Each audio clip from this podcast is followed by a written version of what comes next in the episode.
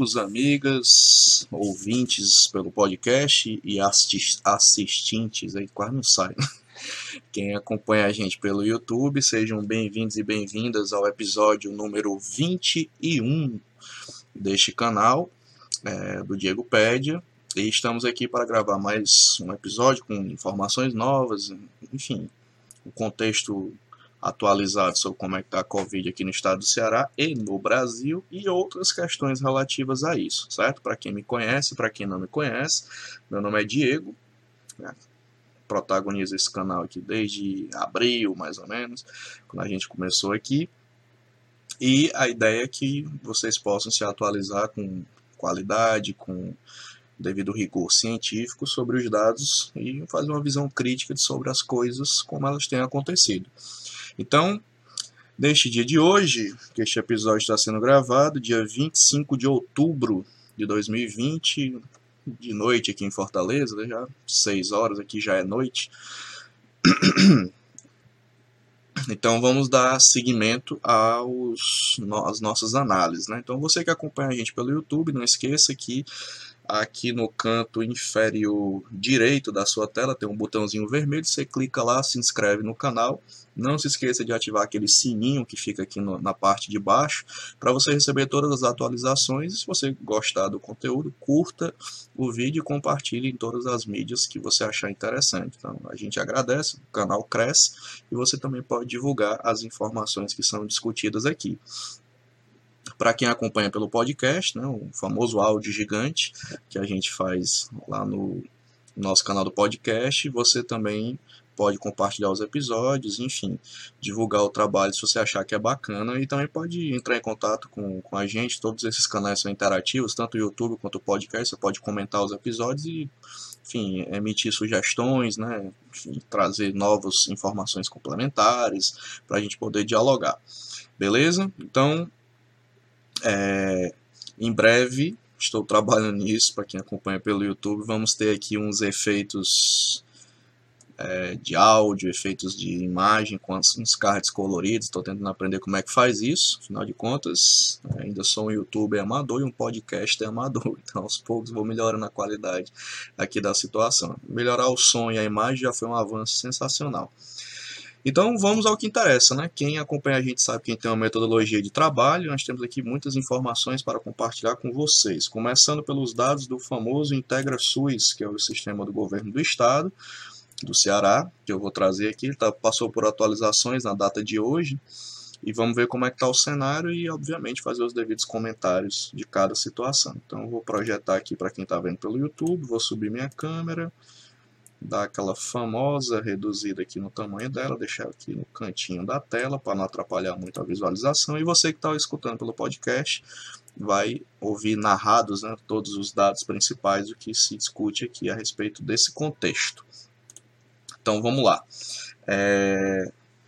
Aqui é o número de casos né, confirmados. Fortaleza continua sendo a cidade com o maior número de casos no estado, com 54.699, seguido por Juazeiro do Norte, 16.086, depois Sobral, com 12.551. O que tem de novidade e o que está permanecendo é a situação de Juazeiro, né, que passou a sobrar um número de casos e tem se mantido mais ou menos nessa mesma linha é, nos últimos por assim dizer, dias, né, fechando meses é, nessa análise. Depois vem aqui a região metropolitana com Maracanaú, com 7.395 casos, depois desce lá para a região centro, eita, Cariri, o Crato com 7.229, depois volta para a região metropolitana com Calcaia 6.168. Tanto Maracanaú quanto Calcaia na região metropolitana já vinham liderando casos desde lá do início da pandemia. O que tem de novidade é Juazeiro ter subido a um patamar muito grande de casos, né? e a gente já discutiu isso aqui nos episódios anteriores, as razões pelas quais eu acredito que isso tenha acontecido. É... E aí a outra novidade é o crescimento exponencial de Crateús, né? Está entrando aqui entre os 10 primeiros, com 6.092. Depois volta para Maranguape, região metropolitana, com 5.103. E fechamos aqui com Iguatu, na região centro-sul também, cresceu muito a quantidade de casos, 3.935 casos confirmados. No total geral, aqui no lado esquerdo da sua tela, para quem está assistindo, né, para quem está escutando, eu vou narrar os dados. O estado do Ceará tem 270.378 casos confirmados até a data de hoje. E, um, de certa forma, o número de óbitos, né? Claro que tem dias que tem atraso na informação, a gente já discutiu isso aqui, mas o total geral está em 9.259, muito provavelmente no próximo mês, nos próximos meses, chegaremos perto da marca de 10 mil, que era aquele teto que se começou a discutir lá em abril, aqui nesse canal, que eram as previsões do próprio governo do estado. Esperamos que não chegue né, é, nesse número, até porque muita coisa melhorou no sentido de que as equipes conseguem tratar um pouco melhor a Covid, há um pouco mais de infraestrutura, isso com certeza desacelera o número de óbitos e também as medidas não farmacológicas tomadas a respeito do isolamento social. Mas o fato é que continua morrendo gente, né? Com relação a isso. Os testes, temos aqui, cadê?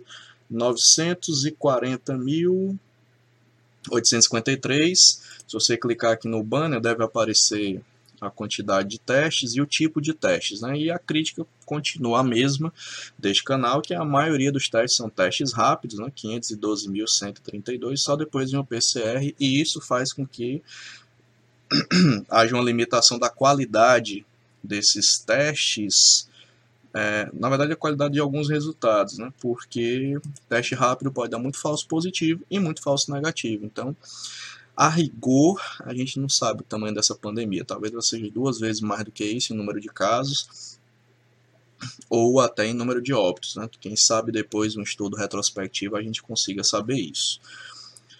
O número de óbitos na cidade segue mais ou menos essa proporção, com uma pequena variação, né? não vamos mostrar no episódio de hoje, é, mas já dá para ter mais ou menos uma noção. Aqui embaixo temos a curva epidemiológica em queda no estado, com uma pequena subida do ponto de vista proporcional nos últimos dias, a gente vai já falar sobre isso, mas no, no agregado geral está em queda, assim como os casos nacionais também estão em queda nesses últimos dias. E fechando quase um mês de queda, no caso nacional, com muita oscilação, né? até porque a realidade em cada estado é muito diferente uma da outra. Bom, seguindo em frente, vamos aqui para os próximos indicadores que a gente costuma dialogar aqui. É, o segundo indicador que a gente sempre utiliza é a internação por Covid, né? aqueles velocímetros, que quem acompanha o canal já está acostumado a ver pelo YouTube, eu sempre estou narrando a mesma coisa com relação ao podcast. Novidade interessante é que as enfermarias baixaram muito, né? a taxa de ocupação está com 28,64, um número muito bom. Porém, as UTIs estão num dado que chama a atenção, que inspira olhares cuidadosos, com 67,24%, isso contando leitos privados e públicos, todos os leitos dedicados à Covid no estado do Ceará. O hospital de campanha do presidente Vargas, aqui de Fortaleza, já foi desmontado, está sendo desmobilizado, não havia necessidade de continuar com ele, e eu concordo, realmente não há. Eu acho que a, a, os outros equipamentos de rede têm como dar conta se houver uma subida de casos. O governo, de certa maneira, guardadas as devidas proporções, também está tentando fazer um, uma meia-culpa, né? É, segundo o governador, está com 95% da economia funcionando, liberado, e o crescimento de casos ainda está dentro do controle. Muito embora inspire cuidados, porque às vezes a taxa de hospitalização demora muito tempo, então assim, esse número elevado de UTIs, que o critério deste canal aqui para a gente pensar em folga tem que ser abaixo de 50% do número de UTI, é, chama atenção porque se tiver uma subida muito rápida, de fato vai chegar perto de alguma saturação dentro da rede hospitalar. Essa semana, inclusive, noticiado largamente pela imprensa, é, a Unimed declarou que chegou num certo pico né, de atendimento da Covid durante alguns dias até adiou cirurgias eletivas e agora parece que já está regularizando. Então é só para vocês terem uma noção de que é, nós tivemos sim aumento de casos, resultado dos últimos feriadões com super movimentação das pessoas, pouca proteção e o dia a dia né, das pessoas se protegendo muito pouco, isso faz com que o vírus circule mais. É, vamos para os próximos indicadores. Estamos aqui andando até com uma certa velocidade no episódio de hoje. Covid em profissionais de saúde é outro dado que a gente sempre utiliza aqui. E vamos ver como é que está o cenário, ver se mudou alguma coisa muito brusca em relação às duas semanas anteriores, que a gente tem fazer, a gente estamos fazendo mais ou menos essa régua, né, de duas em duas semanas, fazendo episódios e fazendo esses comparativos. Aí vamos ver aqui como é que está. A proporção de municípios continua basicamente igual, né? É, com Fortaleza em primeiro lugar, com 6.434 profissionais infectados, depois Sobral com 830, depois Calcaia com 712. Teve um crescimento muito grande de Juazeiro, né? 520, a gente tem dito isso nos episódios anteriores, seguido por Crato e Quixaramubim. No total, nós temos, é, contando todos os municípios aqui do estado, 17.068 profissionais infectados, com 29 óbitos desse total. Vamos ver aqui se mudou alguma coisa no perfil. Não, basicamente está o mesmo perfil do último episódio, né? Casos confirmados técnicos e auxiliares de enfermagem em primeiro lugar, depois enfermeiros, depois agentes comunitários de saúde, depois médicos. Uh, e óbitos, primeiro lugar médicos, depois técnicos e auxiliares de enfermagem, depois enfermeiros, depois condutores de ambulância, na média, né? E o perfil de infectados está mais ou menos na mesma linha do que temos discutido nos episódios anteriores, com o perfil majoritário do sexo feminino, né, de profissionais infectados, e o de óbitos um pouquinho a mais aqui, uma diferença pequena do sexo masculino. E aqui é a curva de casos. Bom, dito isso, vamos agora para frente aqui na nossa metodologia, é, eu acho que do IntegraSUS é isso. É, você já está vendo aí na tela, quem está acompanhando pelo YouTube, né, que tem vários dados, e aí fica a seu critério, você pode filtrar o seu município, olhar os dados com a devida calma, e todo esse aparato aqui de informações que constantemente está atualizado para que você possa fazer até um comparativo e uma visão mais crítica do seu município. tento falar aqui de maneira geral, porque o, o tópico discute o estado inteiro. Né? O outro dado que a gente utiliza aqui como comparativo é o dado de mobilidade do Google, que eu vou já deixar aqui para todo mundo ver. E, de certa forma, já fazer aqui a, a leitura crítica deste processo. Né? Então, aqui temos um relatório de 18 de outubro de 2020, ou seja, poucos dias atrás, estamos gravando agora no dia 25, né?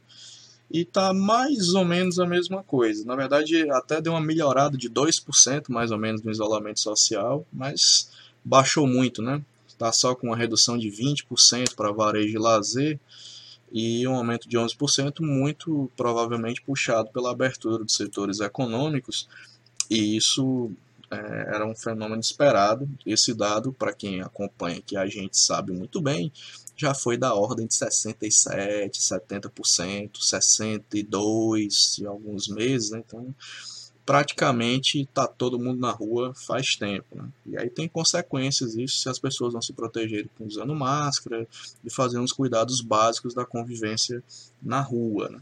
Então esse é outro dado importante para deixar ciente aqui todo mundo. Os próximos dados que a gente precisa conversar aqui é, são coisas que foram acontecendo durante essa semana e a semana passada que merecem destaque aqui no nosso canal para poder haver uma reflexão. Primeiro, é, a famosa polêmica da obrigatoriedade da vacina. Né? Quem me acompanha nas redes sociais sabe que eu tenho um posicionamento muito é, objetivo com relação à obrigatoriedade de vacina, sim, deveria ser obrigado, só que a diferença é como é que o negócio é obrigado. Né?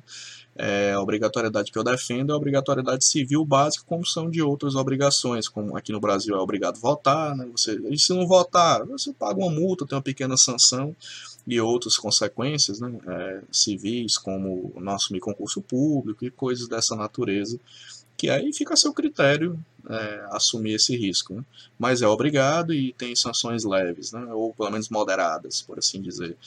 Serviço militar obrigatório para homens, pessoa de sexo masculino, enfim.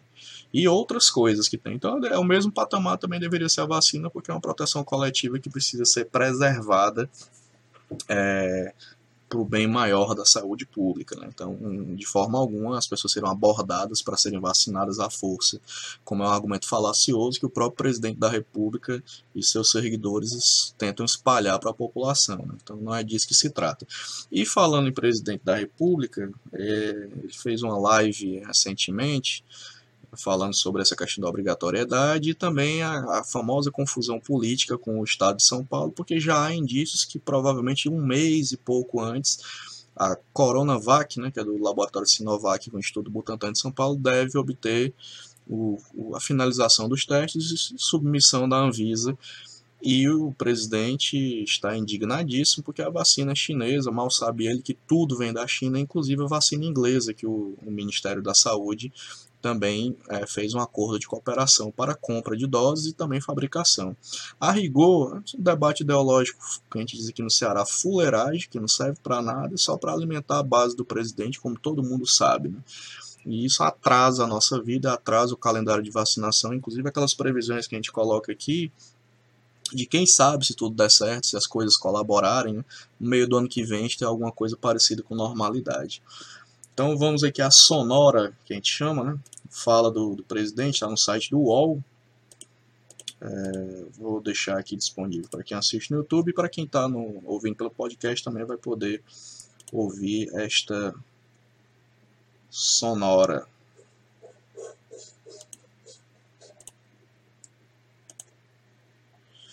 E aí vou preparar aqui. Ver aqui como é que fica a situação.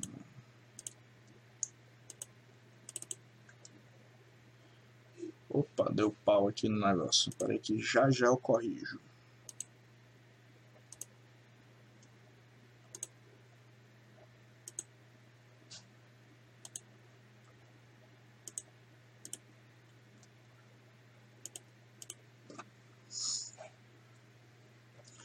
Pronto, carregou aqui.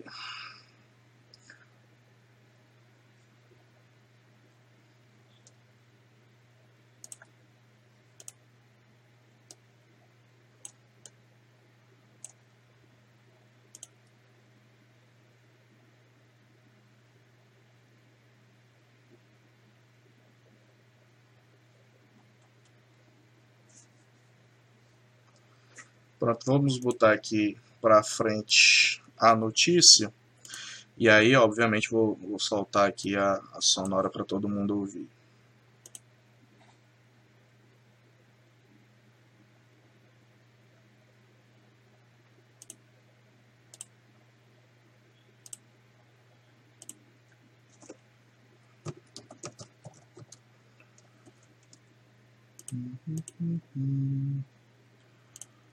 Pronto, está aqui projetado para quem já acompanha pelo YouTube e, obviamente, eu vou narrar aqui para quem acompanha pelo podcast. A notícia é do UOL, né? Bolsonaro diz duvidar que a justiça obrigue a vacinação e ataca governadores. Né?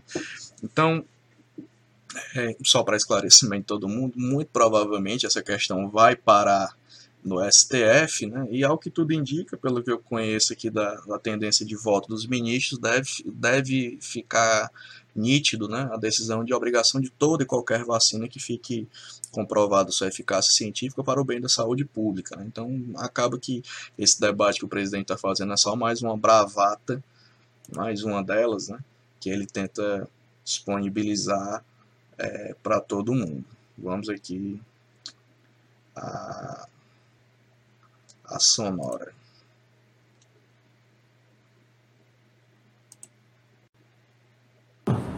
De atraso na Anvisa, veja uns anos atrás. Uhum.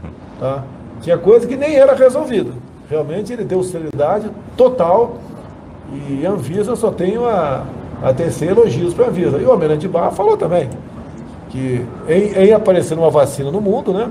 Ela vindo para cá, primeiro a saúde, depois a Anvisa, que vai dar a certificação. Agora ele não vai correr, não vai ser e é importante que a gente discuta isso, né? porque assim, é, essa história da Anvisa foi porque, de forma muito clara, é, deu para perceber que a, Sinovac, a vacina de São Paulo, entre aspas, né? é, está um pouco mais avançada e deve entregar para a Anvisa os seus resultados do teste, muito provavelmente agora em dezembro, né?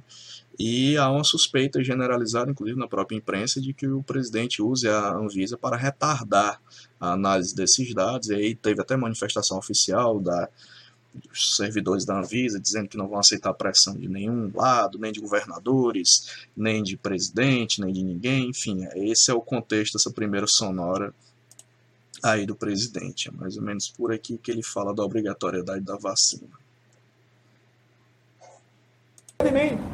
É, quanto custaria isso aí? Eu não sei porque aquele governador, aquele governador que também tem um vídeo dele, um vídeo, outro vídeo dele também, dizendo que vai vender São Paulo todo para a China. De repente, dizer que vai comprar e vai ser obrigatório, ou seja, para justificar a despesa, vai aplicar. É isso? Não funciona assim. Enquanto eu for presidente da República, não vai ser dessa forma. Isso é democracia, é liberdade. Ninguém vai obrigar ninguém a tomar uma vacina. E quem não tomar, tá? se ele se contaminar e vier a falecer um dia, a responsabilidade é dele. Agora... E aqui temos outra falácia, né? Veja bem, porque o debate não é esse, todo mundo sabe disso, todo mundo minimamente informado. Né? É, o presidente, na sua pauta anti-China, né, que isso também é uma coisa antiga, já desde a sua plataforma eleitoral, e também de forma muito alinhada aos Estados Unidos, de um caráter, inclusive, vira-lata, por assim dizer, né? de forma muito clara, este é o termo, é, entrou nessa onda aí de dizer que é, a vacina não será obrigatória, porque é, o governo defende valores liberais e não sei o que. Isso é uma verdadeira cortina de fumaça ideológica para algo que não faz o menor sentido.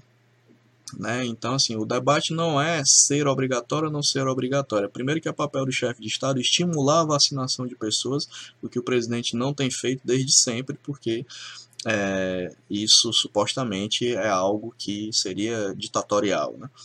E o próprio Brasil já tem algumas obrigações vacinais para crianças né, e adolescentes, e isso não nunca foi alvo de discussão sobre ser ditadura. Então, na verdade, é uma grande bobajada que, que tem rolado aí na internet e na, na televisão, nos meios jornalísticos também, de desvio de atenção do que realmente importa, que é a articulação de esforços para que a vacina tenha viabilidade e essa viabilidade tem que ser feita antes, inclusive, do, dos testes finais, porque tem que se fabricar essas doses. São muitas doses e demora para fazer isso. Então, na verdade, o que se percebe é que os governadores estão ficando preocupados porque não está sendo feito nenhum tipo de antecipação na preparação da logística disso, né? da, da preparação industrial é, para se preparar essa vacina, haja vista que alguma delas, muito em breve, vai ter registro, né? e até mesmo mais de uma vacina vai ter registro. Então, esse é o debate. Né? E aí fica nessa história de que é, esse, esse tipo de discurso falacioso, que é o que se vê aqui, acaba estimulando o, a baixa vacinação das pessoas para outras questões, inclusive para a própria Covid, quando ela de fato existir, no caso a vacina. Então, está aí registrado né, é, esse debate meio bizarro que com certeza vai tomar conta da agenda do país nas próximas semanas, e fica aqui a posição desse canal de que não devemos nos confundir com esse debate. Né? Sim, a vacina precisa ser de alguma maneira obrigatória, dentro de uns graus de civilidade básica, e que não é uma questão meramente de direito individual, como disse o presidente, porque a pessoa não se vacinando, ela prejudica outras quase que indiretamente, porque ela contamina outras pessoas e não só a si próprio. Então, esse é um debate também mentiroso é, sobre não se vacinar não vai prejudicar os outros. Né? Isso aí qualquer pessoa minimamente situada na lógica sabe disso. Então, é, é isso. Né? Outro dado importante para compartilhar aqui com vocês é voltando aqui para o estado do Ceará, são os dados a respeito do aumento de casos. Né? Nós temos aqui um material, deixa eu subir aqui minha câmera, é muito interessante que eu recebi, é, que é, vou até já já está projetado para quem está vendo aí pelo YouTube. Eu vou narrar para quem está vendo pelo podcast. Material da Secretaria Municipal de Saúde, novo coronavírus, outubro de 2020. É uma análise espacial da nova onda que o governo do estado diz que não é uma nova onda, né, a prefeitura, mas é um pequeno surto de aumento de casos. E aí vocês já estão vendo o mapa de Fortaleza. Essas manchinhas aqui de concentração de casos curiosamente parecido com aquela primeira onda que a gente teve, o primeiro momento da Covid, estão concentrados majoritariamente nos bairros mais abastados, ou seja, maior poder econômico dessa cidade. E a periferia ainda não, não teve o seu momento de novo contágio, de recontágio das pessoas. Então, isso é um dado que chama a atenção, que a gente precisa refletir, que parece que a nossa segunda onda sendo formado e gestado por esse, esses acontecimentos repete padrões de comportamento social da primeira onda. Né? Então, isso é uma coisa muito interessante. O governo do estado, inclusive, afirma que isso não se reflete de forma muito brusca na rede pública, né? É, de saúde, em alguns hospitais da rede privada isso aconteceu, que bate com a localização geográfica dos casos. Afinal de contas, a maior parte dos hospitais privados dessa cidade são ocupados por clientes que vivem nos bairros com poder aquisitivo um pouco maior. Então, está se desenhando aqui um cenário ainda muito preliminar de que se tivermos segunda onda, como a segunda onda está acontecendo na Europa, e a gente já tem como saber com antecedência o que fazer, a minha pergunta é se vamos fazer, né? É, parece que repete um padrão. É, o que leva a crer que, de fato, a, as epidemias precisam, para as próximas, não sei se vai dar tempo corrigir os rumos para essa, de muito estudo social, de muito estudo de políticas sociais, de comportamento social, porque isso faz muita diferença sobre se vamos ter um impacto pequeno, médio ou grande né, é, a respeito dos casos. Tá? É, Aí vamos aqui para um outro dado, depois eu volto aqui para esta tela para dar uma dica de saúde mental. Estou é, projetando aqui já e está carregando aí. E aí, conforme eu disse, né, segundo o governo do estado, apesar do número de casos de Covid-19, a Secretaria de Saúde diz que não é possível falar em segunda onda e, de certa forma, até discorda da posição do consórcio Nordeste de Saúde sobre a segunda onda nos estados do Nordeste. Fato é que os números têm crescido de forma preocupante. Em Manaus, isso tem acontecido de forma muito evidente. E isso está se espalhando de novo, porque estamos chegando naquele período da pandemia que é o cansaço de todo mundo, as pessoas meio que chutando o pau da barraca e abandonando, abandonando toda e qualquer forma de proteção. Temos também os casos de reinfecção, ou seja, pessoas pegando Covid de novo, ainda são poucos casos, mas chamam a atenção porque estão crescendo. Então, é uma série de fatores que leva a gente a pensar se, de fato, é, e estamos em período eleitoral, e candidato faz na aglomeração, carreata e todo tipo de absurdo falando aí na rua, se isso vai ter consequência muito grave ou médio grave, mas que vai ter consequência, isso eu tenho muita tranquilidade, posso dizer para vocês, de que nós vamos colher os frutos disso agora no final do ano. Né? Então, é, é, algo a se preocupar. E aí, com base nisso, o governo do estado deu alguns recuos, né? não vai aumentar a reabertura da economia, e aí fica de fora bares, setores culturais é, de grande porte, inclusive até fazer aqui uma reflexão sobre a fala do estiloso Wesley Safadão, né, desinformando a população, fez um evento para 300 pessoas no estado de Pernambuco, com autorização oficial, e aproveitou para fazer o, uma certa politicagem, né, de dizer que é como é que pode comício e não pode show. Por uma razão muito simples, não pode show, não pode comício, não pode público no, nos estádios, que esses eventos são bombas de, de contaminação. E não podemos usar o, o exemplo equivocado que alguns governadores tiveram, né, algumas incoerências, inclusive aqui no próprio estado do Ceará, é, para justificar outros erros. Né? Então, essa lógica não pode prosperar de forma alguma. Então, é isso.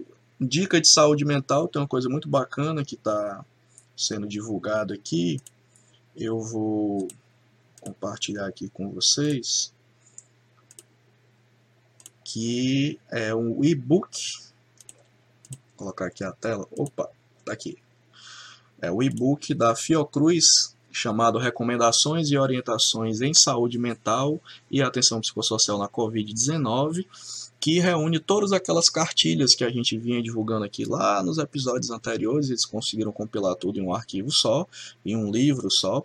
Tá aqui a indicação, então você que é usuário, você que é, é de saúde, né? você que é familiar de usuário, você que é profissional de saúde, você que é do controle social, está aqui uma referência bacana, você que pesquisa também, para que você possa dar uma olhada de maneira é, concentrada em todas essas recomendações que a Fiocruz fez, um material super bacana, e fica aí a dica para vocês poderem acompanhar. Beleza? Então, eu acho que é isso. Opa! E aí agora vamos aqui fazer a nossa, o nosso fechamento do episódio de hoje, episódio 21.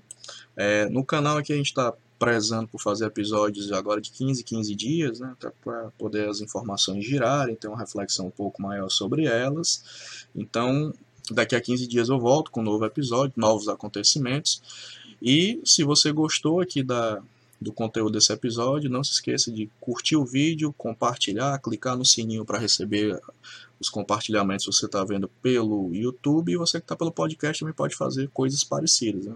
Curtir o episódio, compartilhar, se inscrever no nosso podcast para que você possa também receber todas as atualizações que a dos novos vídeos. E aí, os novos vídeos terão novos recursos, estamos aqui trabalhando tecnologicamente para isso e trabalhando também para os nossos é, convidados poderem participar dos episódios subsequentes, tá bom? Então, é isso por hoje, se cuidem, até o próximo episódio do Diego Pede. Tchau, tchau.